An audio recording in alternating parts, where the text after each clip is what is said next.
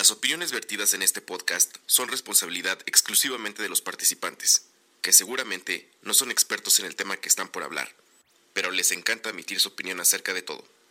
Y aunque estén equivocados, por eso se van a ser responsables de todo lo que digan. Come frutas y verduras. Queremos platicar de lo que no nos enseñaron en la escuela, de la plática que no tuvimos en casa. Nosotros el barrio. Queremos saber la respuesta a la duda más sencilla. Queremos dar la sugerencia de la semana. Queremos acompañarte en el trabajo, en la escuela, en el gimnasio, en tu casa o en el transporte público. Nosotros el barrio. Queremos platicarte lo que vemos día a día, lo que nos preocupa, nos afecta y nos interesa. Nosotros el barrio. Queremos ser los ojos de quien nunca ha viajado, la voz de quien ha salido adelante a pesar de las adversidades, el medio que cuente tu historia. Nosotros el barrio.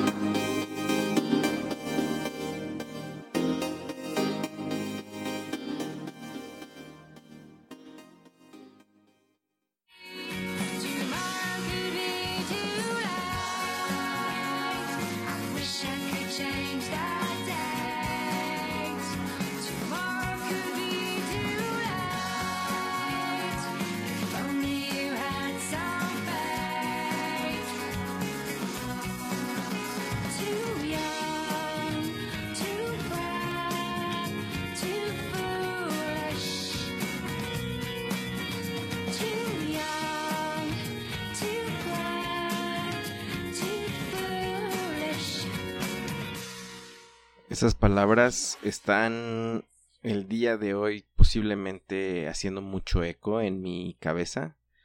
Too young, too proud, too foolish. Demasiado joven, demasiado orgulloso y demasiado tonto o necio. Eh, había estado escuchando The Cranberries. Bueno, esta canción es The Cranberries, eh, este grupo irlandés. La canción se llama Tomorrow. Y había estado escuchando sus canciones con, con un poco de nostalgia. Una porque me gustaban mucho cuando era pequeño. Y otra porque creo que cuando se murió Dolores O'Riordan, que fue el año pasado, que es la vocalista, la quien, quien están escuchando o quienes escucharon en, en, el inicio, eh, pues murió y creo que, o sea, sí fue un impacto cu- cuando me enteré, obviamente. No, no soy de los que puse algo al respecto, pero me parece que era una persona bastante, pues chida, era muy cool eh, y además dejó hijos pequeños. Entonces, pues sí, dije, ah, qué fuerte, qué fuerte. Y estaba escuchando, no sé si este fue necesariamente su último disco, pero esta canción que fue del 2012, Tomorrow, me sigue causando, eh, no sé cómo decirle, como un, enorme pensamiento al respecto de, esa, de esas pequeñas frases que dice, too young, too proud, too foolish. Y bueno, antes que otra cosa, antes de seguir, mi nombre es Fede, bienvenidos. Quería a nosotros el barrio, bienvenidos a nosotros el barrio. Quería eh, hablar acerca de, de estas frases que me está haciendo pensar justamente. Creo que al cumplir 30 años, ya saben, este es como mi, mi nuevo eh, discurso últimamente. Tengo 31 años, sin embargo, no sé, siento que he aprendido muchas cosas nuevas en estos últimos años. Por eso trato de hacer este podcast para hablar y decir un poco de lo que creía, de lo que no creía, de lo que me he dado cuenta al cumplir 30 años y de lo que he estado aprendiendo a, medida que crezco, que he, he derribado un poco de modelos de pensamiento que yo tenía, formas de vida que yo venía manejando, eh, trabajos, cambiar trabajos, ciudad, etcétera, etcétera, me ha hecho que esté en un constante cambio y búsqueda de una nueva identidad o inclusive reformar mi identidad eh, y preguntarme constantemente quién soy, qué hago, etcétera, etcétera, ¿no? Y estaba pensando en, en todo lo que... ¿Cómo pensaba en, en los 20, en mis 20? Creo que hace poco estaba descubriendo que Facebook, que me comparte mis recuerdos de hace 5, 7 años, etcétera, veo lo que escribía y la neta es que me gusta mucho cómo pensaba en esa época, ¿no? Creo que era, estaba muy estaba muy convencido de, de todo lo que yo era, en quién creía, eh, qué es lo que hacía. Entonces tenía una identidad muy fuerte y creo que lo que escribía era o, era muy chistoso o era este de repente me parece muy sabio para esa edad que, que tenía.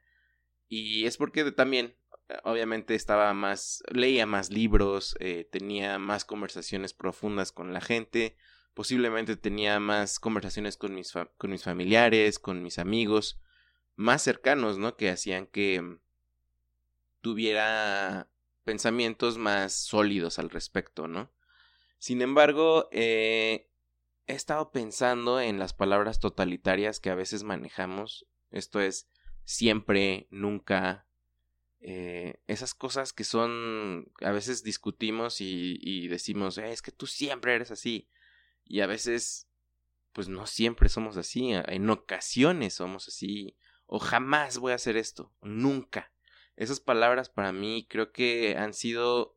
Hay una frase popular que dice nunca digas nunca, ¿no? Que es chistosa, es paradójica, pero es muy cierta.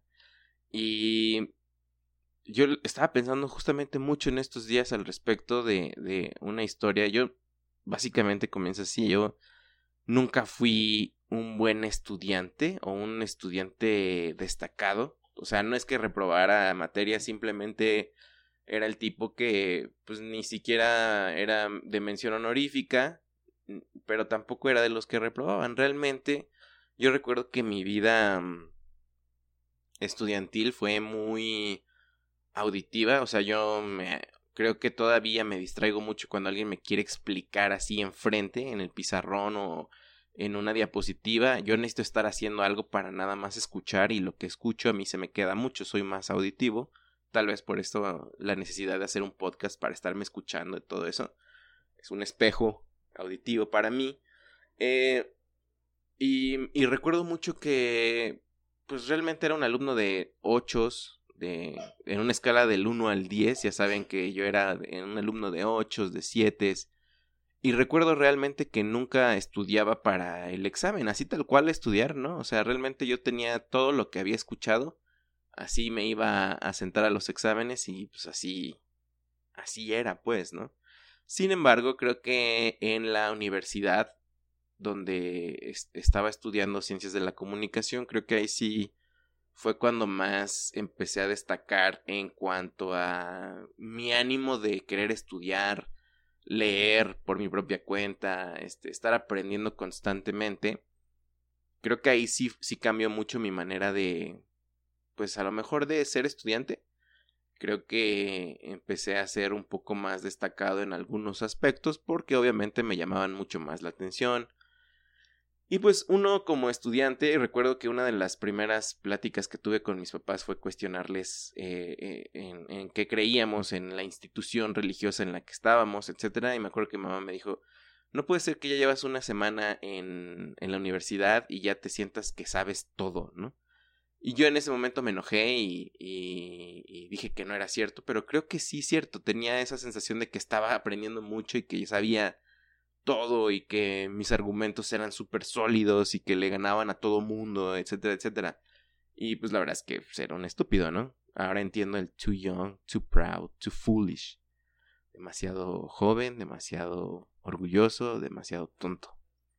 Y recuerdo perfectamente que conforme pasaba la, la carrera, pues eh, uno se hacía más, eh, ¿cómo decirlo? Más mm, ideas, más sueños al respecto de su carrera. Uno fantasea pensando que pues las empresas van a salir, vas a salir tú de la universidad y te van a ofrecer trabajo y te van a te van a aplaudir porque dice, wow, qué buen estudiante fuiste y pues resulta que, que no es así, ¿verdad? La realidad es totalmente distinta. Sin embargo, creo que cuando estás en la universidad estás como muy confiado en que eres chido. Sobre todo si te está yendo bien también, pues eh, vas muy confiado en eso cuando pues realmente pues, no sirve, no sirve de mucho.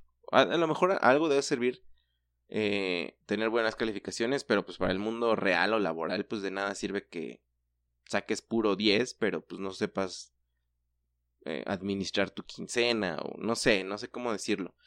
Pero eh, teníamos una materia al final de, de, la carrera, todas las carreras de esa universidad, que se llamaba Ciencia y Técnica con Humanismo, que era el eslogan de la universidad, que si ustedes lo buscan van a saber qué universidad es. Y, y ahí nos juntaban a varias, a varias personas de diferentes carreras. Era una materia que era pues, prácticamente de tronco común. Bueno, no era de tronco común porque no era al inicio, pero sí era una materia que todas las carreras tomaban. Y entonces en el salón había una revoltura de, de carreras, ¿no? Este, estábamos con los de diseño, ciencias de la comunicación, administración, mercadotecnia, alguna que otra ingeniería. Entonces ahí estábamos en un salón y ahí tomábamos pues las distintas clases.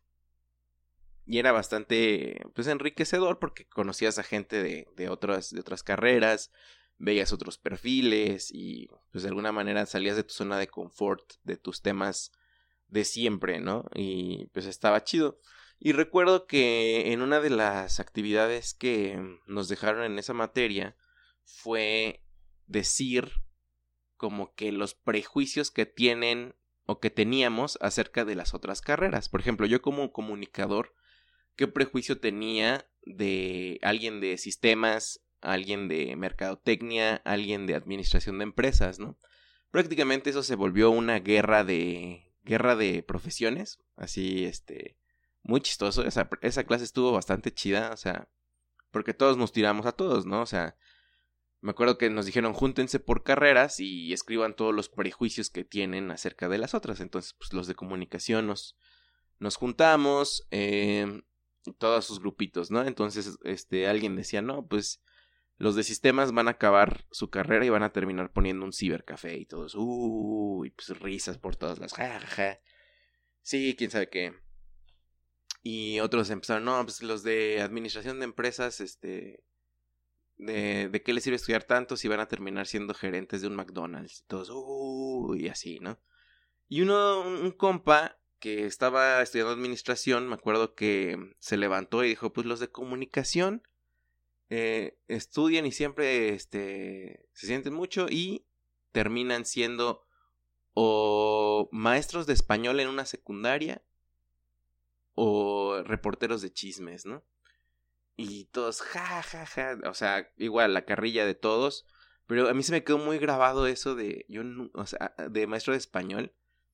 Y yo me acuerdo que le dije a mi compa cuando se acabó la, la, o sea, lo tomé casi, casi personal, ¿no? Porque como les digo, estaba en mi época que creí que eh, yo era el hilo negro, lo que iba a cambiar lo que ya estaba establecido, estúpidamente. Y me acuerdo que fui y le dije, oye, yo nunca, escúchame, yo nunca voy a ser maestro de español. Total, se acabó la clase, todo el mundo, este, risa y risa, acabamos, este, nuestras carreras respectivamente. Y la desventaja que yo tuve, o ventaja, no sé cómo llamarlo, pues es que yo acabé la carrera muy, muy pequeño. Porque además de que yo iba adelantado un año, em, esta universidad me permitía estudiar eh, cuatrimestralmente, entonces mientras más carreras metías, más, perdón, más materias metías en el cuatrimestre, pues más avanzabas en tu plan de educación y pues obviamente eh, metí más al final de, de, de mi carrera, por así decirlo, para terminar en tres años. Y terminé prácticamente a los 21 años, 20, 21 años, que es realmente muy joven. O sea, hay mucha gente que está entrando a la universidad a esa edad. Porque yo entré pues, a los 17 años a, a la carrera, por, por lo mismo que ya les expliqué. Entonces, pues ya, eh, me acuerdo que salí, eh, pensé que iba a ser muy fácil encontrar trabajo. Ahora que lo pienso también no sabía bien qué quería, o sea, según yo quería ser locutor de radio, pero pues no sabía ni siquiera pedir trabajo. Esa es una de las cosas también que critico de eh, el sistema educativo. Te prepara para darte información, pero no te prepara para ciertas actividades que pues tú vas al final del día descubriendo cómo se hacen. Que no está mal, pero hubiera estado chido que te hubieran dado. Sé que en unas universidades sí te preparan, te, te, te dan cursos para cómo hacer un currículum, etcétera, etcétera, ¿no? Y, en fin, esto fue tan, tan, eh, no sé, color de rosa, yo pensé, que pues empecé a, dije, me voy a tomar un mes de vacaciones. Para esto obviamente yo tenía un crédito en la escuela que tenía que empezar a pagar eh, durante varios años, tenía 21 años y ya estaba endeudado. Entonces, pues, este, las situaciones en, ca- en casa económicas no estaban bien. Eh, había pedido esto y tenía además beca. Entonces, pues bueno, em- empecé a, a buscar trabajo. Y una de las primeras eh, oportunidades, bueno, para empezar, mi mamá me decía, me acuerdo que me decía, tienes que entregar diario eh, no sé cuántos currículums en diferentes empresas. Y a mí se me quedó muy grabado, ¿no? Entonces me acuerdo que pues hice según mi currículum, que no tenía nada de experiencia básicamente. Entonces, de hecho no sé, no sé si pueda encontrar un currículum de esa edad porque pues ha de estar de risa, ¿no? No sé ni qué.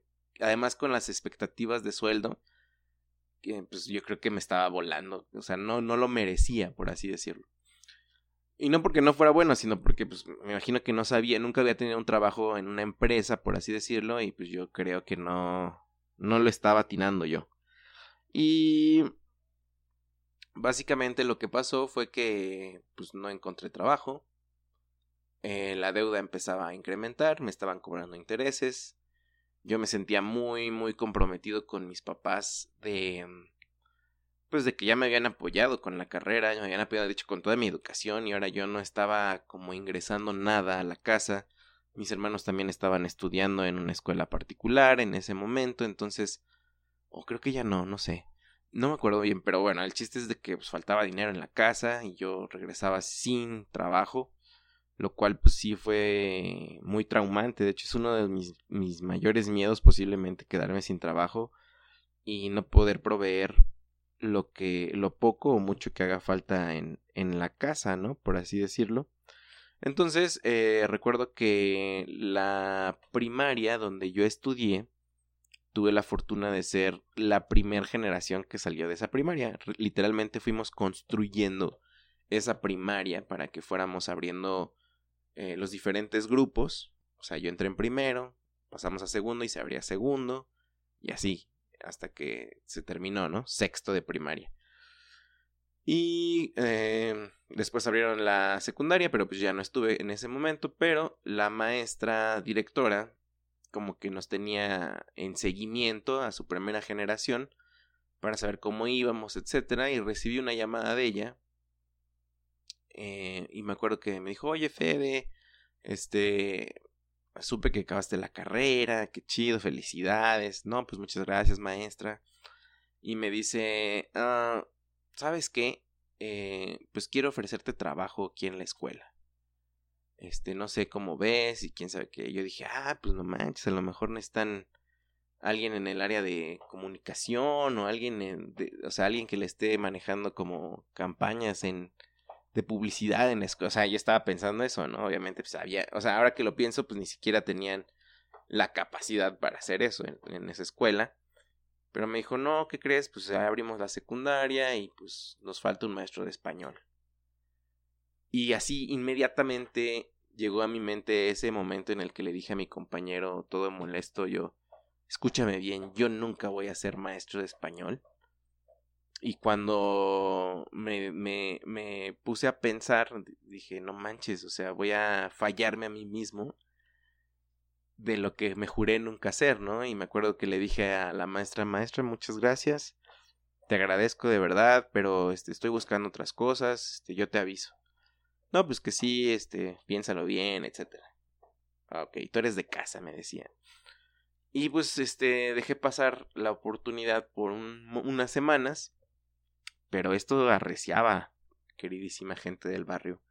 Esta situación económica eh, apremiaba, literalmente. No podía ya dormir bien, sabiendo que mi deuda incrementaba, mis papás, mis hermanos, y me sentía muy deprimido, yo creo. Y me acuerdo que tuve que tragarme mi Too Young, Too Proud, Too Foolish.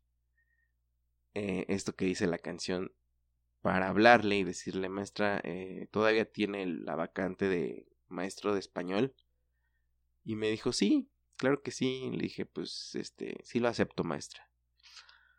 Y evidentemente, em, pues entré, ¿no? Entré, fui maestro, eso además tenía que cubrir nada más como tres meses en lo que se acababa el ciclo escolar. Y me fue, me fue muy mal. Me acuerdo que no sabía ser maestro, no sabía, además era una escuela particular donde yo había estudiado y no había dado, no me había dado cuenta qué tan difícil es dar clases en una escuela particular, ¿no? Donde los papás pues creen que pues eres un sirviente prácticamente. Eh, los chavos no tienen una necesidad real de quedar bien contigo porque saben que si no hacen la tarea, bla, bla, bla, sus papás pueden ir a hablar y pueden este, sacar la calificación que ellos quieran. Afortunadamente no me fue así tan mal, pero, pero sí dije, wow, no manches, jamás vuelvo a ser maestro de español. Y se acabó y fue el verano y dije, ya me voy a poner a, a trabajar chido y no sé qué cosas y todo bien genial según yo. Y para ese entonces tenía dos trabajos. Porque también, amiguitos míos, como no tenía trabajo, durante todo lo que hemos estado hablando, pues el pensamiento en la universidad, ustedes saben que es más crítico, eh, más antistatario, más est- contesta no, este, no sé cómo se dice, más eh, rebelde en cuanto al sistema, según tú. Sobre todo porque si, si estudias en la parte pues, de humanidades, pues te vas dando cuenta que hay muchas cosas mal, entonces estás hablando mal de la política. Y me acuerdo que en ese entonces también, mientras estaba dando clases, pasó una persona de un partido político en, en México. Y me acuerdo que este, yo estaba en la casa de mis papás, tocaron a la puerta y abrió, abrí yo y este señor me dijo, oiga, joven, este, lo invitamos a una campaña que está haciendo este partido. Venga, lo invitamos, este, vamos a regalar lentes, vamos a regalar, no sé qué cosas me dijo. Y yo me acuerdo que, que dije, este, ¿sabe qué? Yo, a mí si me va a regalar algo, o a mí si me va a ofrecer algo, a mí ofrézcame trabajo. Lentes yo no necesito, yo tengo lentes. Me acuerdo que me puse rebelde, ¿no? Y el señor me dijo, ah, ¿quieres trabajar? Y le dije, sí, yo sí necesito trabajo. Y me dijo, perfecto, pásame tu, tu teléfono, te, te voy a hablar más adelante. Y pues yo pensé que no iba a ser.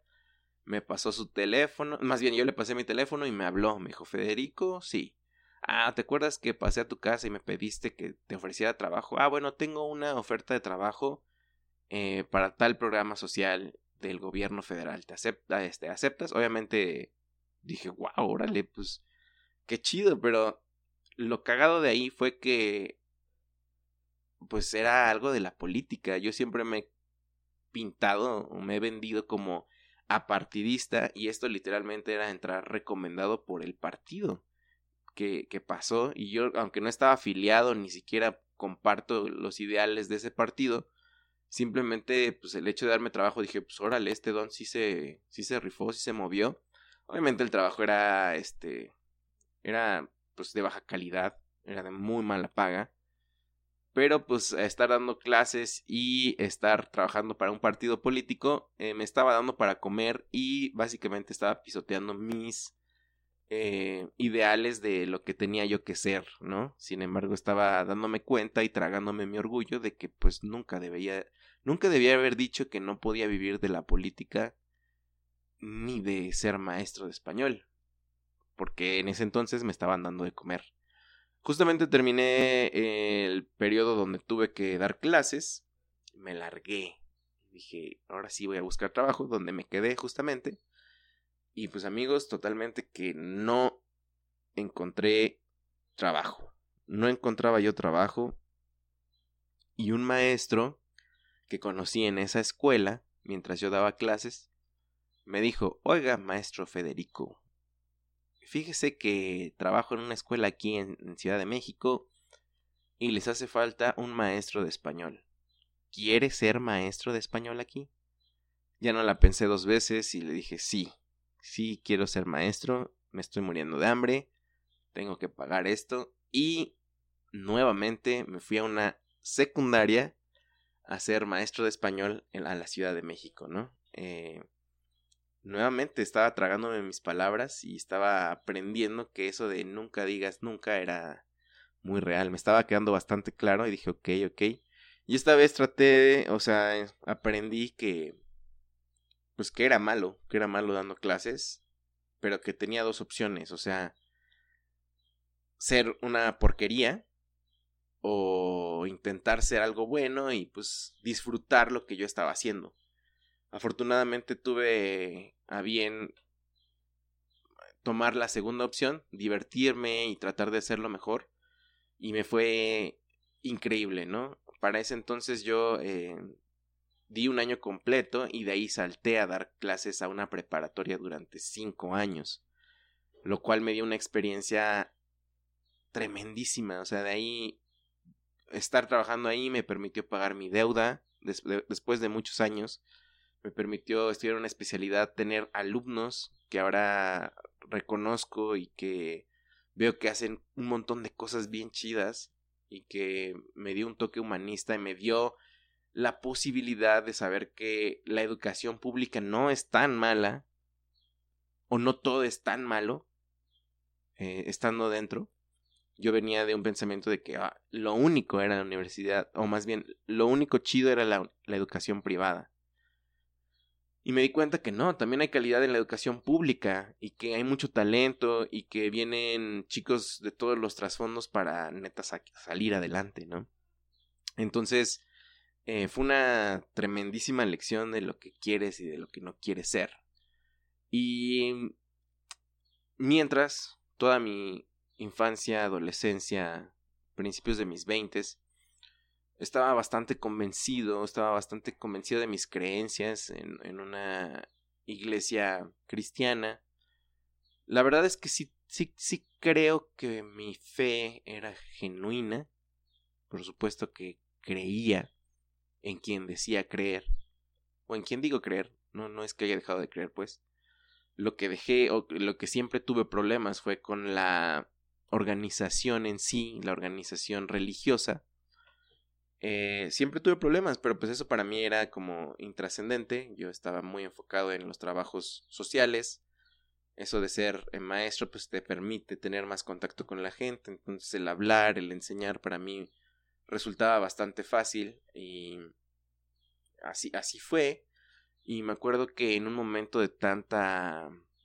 ¿Cómo decirlo? Tanta... Eso también siento, siento que fue muy honesto pero fue muy uh, orgulloso, por así decirlo, decir, yo nunca voy a dudar de ti, yo nunca voy a, a, a, dejar de venir a la iglesia, no quiero dejar de, aquí quiero vivir, aquí, etcétera, etcétera, lo dije muy real y, y esto es parte de una construcción de lo que soy muy fuerte, muy importante, o sea, tengo bases en, en, en, en lo que aprendí ahí, en lo que hice en la iglesia. Y me acuerdo que yo veía cómo la gente se iba y, de repente yo criticaba a la gente que se salía, ¿no? Es que ¿por qué deja de venir? ¿Cuáles son sus, sus argumentos? Este, no puedo creerlo, bla, bla, bla. Al yo estar dando clases, todo, todo, todo iba como derrumbándose, todo se derrumbó, dice la canción, dentro de mí, dentro de mí. Eh, este, dando clases, dando, dando, clases de literatura, estuve um, viendo eh, literatura mexicana, eh, ¿cómo se puede decir? Literatura latina y estar en, en constante movimiento y aprendizaje al respecto de nuestra cultura como mexicanos, eh, cosas como Día de Muertos que yo nunca lo había festejado en mi vida. Eh, obviamente lo conocía, pero no lo había festejado. Y no es que lo quisiera festejar, más bien no sabía el significado tan profundo. Todo eso eh, me empezó a hacerme cuestionar más la iglesia. Eh, que en su momento pues tachaba todo como pecado, como todo eso está mal, todo lo que está fuera de aquí está mal, y realmente no era su mensaje tal cual, no crean que se paraban en, en el micrófono y necesariamente decían eso, a veces sí, en algunas cosas, pero era más bien como tratar de que todo fuera hacia la iglesia, ¿no? Entonces empecé a darme cuenta que lo que había aprendido no era la verdad absoluta, que de hecho no había verdades absolutas, que puede haber un Dios para mí, pero puede haber un Dios para todos, o puede haber gente que no tiene Dios, y de todas maneras podemos convivir. Y mm, para los que han dejado o han salido de la iglesia o una organización donde crecieron, donde se formaron, saben que esto es literalmente como morir, o sea, dejar de ir es como morir de repente, es, es un proceso súper fuerte donde te sientes que te estás desprendiendo de ti, de lo que tanto creías, de lo que tanto... de, de todas las cosas buenas que hiciste.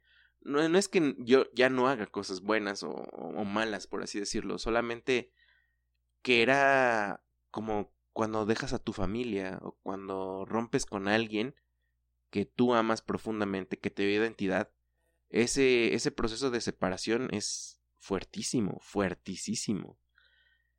Y ahora que veo cómo soy, cómo hablo, cómo pienso, puedo ver a las personas que se salían en ese momento y que yo criticaba y que yo pensé que eran malas personas porque se salían y porque ya no iban y porque dejaban a un lado su fe. Y ahora entiendo que no es necesariamente que hayan dejado a un lado su fe, es más bien que creen de diferente manera que la iglesia no puede aceptarlos. Eh, por, por, lo mismo, porque es conservadora, es, este, tiene muchos, mucho status quo. Y, y de repente no, o sea, de repente estar ahí te agota más que, que estar fuera y de repente creces más afuera que adentro. A lo que yo quiero llegar con todo esto es que tiene muchísima razón Dolores O'Riordan cuando cantaba Tomorrow. Y ahora que siguen pasando cambios en mi vida que dije que nunca iba a ser, eh, no me queda más que pensar que... Mmm, no sé, las palabras totalitarias creo que no no le vienen bien a nadie y que de verdad el tiempo se va a encargar de de darte una la mejor lección posiblemente de la vida, ¿no? Que si crees que sabes algo, no sabes, no lo sabes bien. Si crees que ya hiciste algo, eh, todavía hay muchas cosas más por hacer. Pero también si crees que eres el peor, te va a dar la oportunidad de ver que puedes mejorar. Y no sé, no sé si todo esto se está volviendo un poco motivacional, no es mi intención, era más bien caer en cuenta que es verdad. Pues nunca digas nunca.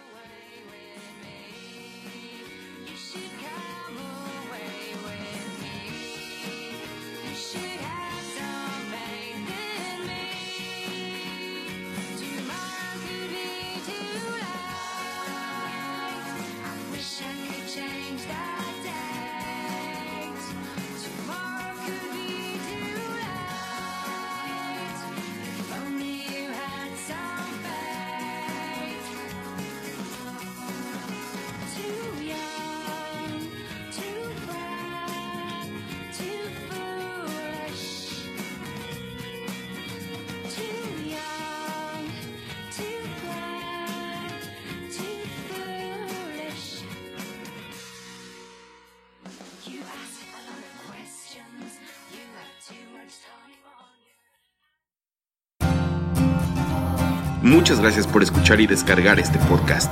Mil gracias más si lo has compartido y te has suscrito a todas nuestras redes. Nosotros el barrio te lo agradecemos y te respaldamos. Hasta la próxima.